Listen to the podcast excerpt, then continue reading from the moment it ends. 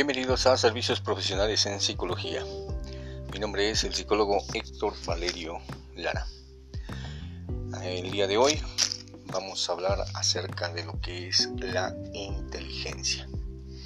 Fíjate qué buen concepto, porque bueno, pues tendrás que preguntarte eh, cómo se mide la inteligencia y también cómo aplicas tu inteligencia en tu vida cotidiana.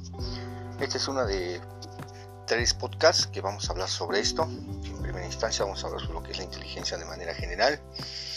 Posteriormente hablaremos sobre lo que es la inteligencia social. Y por último cerraremos en este ciclo con lo que será la inteligencia emocional. Bueno, pero bueno, también eh, reflexiona sobre las preguntas que mencionamos al principio. ¿sí? ¿Cómo se mide la inteligencia? ¿Te has preguntado?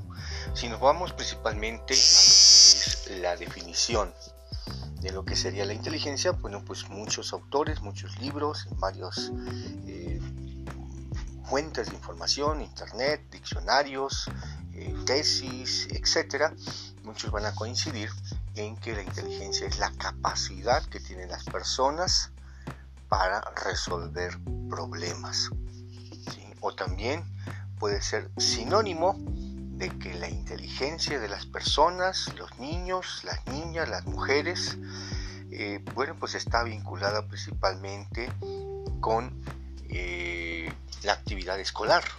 ¿sí? Es muy valorado el niño la niña que sobresale en sus actividades, en su aprovechamiento escolar y lleva 9 o 10 de promedio.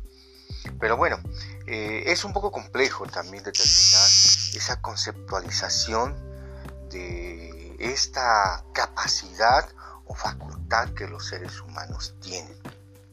Y hablamos de capacidad porque eh, todos tenemos eh, ese proceso cuando lo desarrollamos. Si es que no poseemos, por ejemplo, algunas habilidades mentales, como pueden ser la imaginación, la memoria, pensamiento, la creatividad, la espontaneidad, la atención y también la concentración. Y que estos, bueno, pues se vinculan principalmente cómo eh, las llevamos a cabo y desde la más tierna infancia se cultivan estas eh, capacidades cognitivas que nos hace ser inteligentes. Entonces, si en esta parte ¿Cómo la podemos medir? Bueno, pues hay muchas maneras de poderlas medir. Ya mencioné, por ejemplo, en el caso de la escuela, eh, te aplican pruebas, test, con los cuales presentas un cierto número de materias en la formación, ya sea preescolar, primaria, secundaria, eh, preparatoria o equivalente hasta llegar a la universidad o en cualquier tipo de curso eh, de cualquier índole y bueno pues siempre miren la inteligencia el aprovechamiento escolar de los alumnos de los estudiantes eh, de una forma que permita que a través de un cierto número ¿sí? se evidencie esa inteligencia.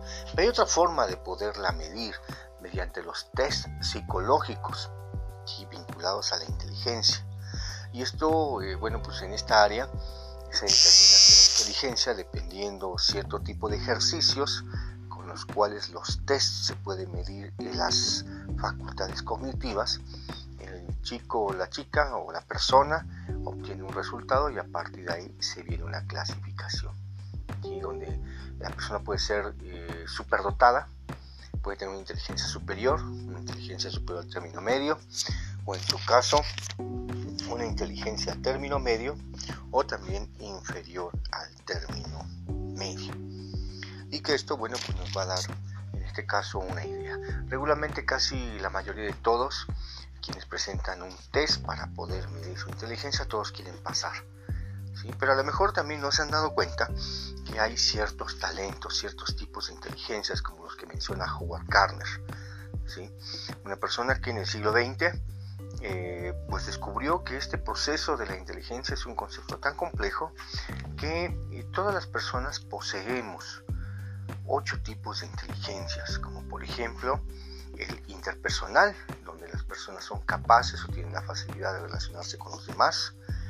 Está también la inteligencia intrapersonal, donde hace un proceso introspectivo con el cual pueden hacer un diálogo consigo mismo y hacer un análisis, un viaje al interior. También está la inteligencia musical, donde hay personas que tienen afinidad para la música como talento, escuchan los ritmos, las vibraciones de la música, eh, se, dedican a componer, a cantar, etc, etc, También está la inteligencia corporal, ¿sí? que este, bueno, pues determina el proceso con el cual las personas dominan los movimientos, ¿sí? Ejemplo, deportistas, atletas, bailarines, etcétera, ¿no? Y se da en esta especialidad. También está la inteligencia espacial, con el cual las personas dominan los trazos. Son gente que, por ejemplo, dibuja, eh, de alguna forma se le da esa facilidad para el dominio de esas, esos espacios o áreas. Está la inteligencia naturalista, que son personas que tienen más afinidad por la naturaleza, la botánica, los animales, etc.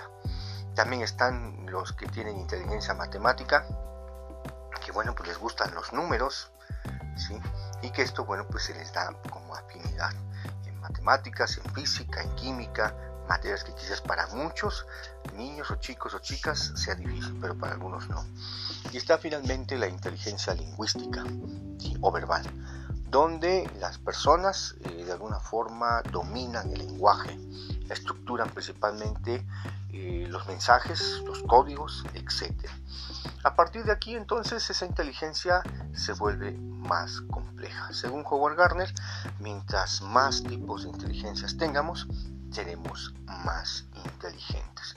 Pero bueno, quizás muchos de ustedes se preguntarán, bueno, si soy inteligente en algunas áreas y en otras no, ¿qué significa? ¿Que no sea inteligente? No, sí, eres inteligente. Lo que pasa es que simplemente esas áreas todavía no las dominas. Y esto implica principalmente entonces cómo aplicas esa inteligencia a tu vida cotidiana. Pues hay una frase muy sencilla. Ser inteligente es actuar de manera inteligente. ¿Sí? En muchas circunstancias quizás tengas algunas situaciones de tu vida, con tu pareja, con tu familia, con tus hijos, eh, con las personas que te relacionas, eh, con tus hermanos, con tus padres, con compañeros de trabajo y toda la gente con la cual tú convives. Y si tienes algunas situaciones difíciles, eh, conflictos, problemas, bueno, pues aquí es donde esa inteligencia viene a redondear. Y implica principalmente que, bueno, pues si analizando los tipos de inteligencia, Puedes utilizar la inteligencia interpersonal si es la relación con otras personas. Si es un conflicto contigo mismo, puedes utilizar la inteligencia intrapersonal.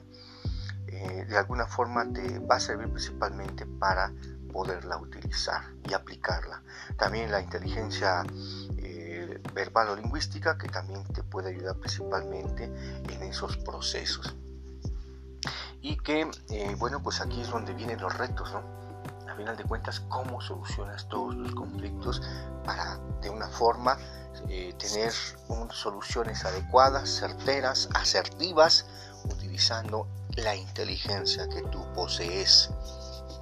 Es un don de nuestra especie y que al mismo tiempo eh, no todos utilizan esa capacidad de manera correcta o a veces los seres humanos se equivocan, pero también tenemos la capacidad de reivindicarnos, la capacidad de reflexionar de eh, ese proceso con el cual te puedes retroalimentar y puedes corregir el camino.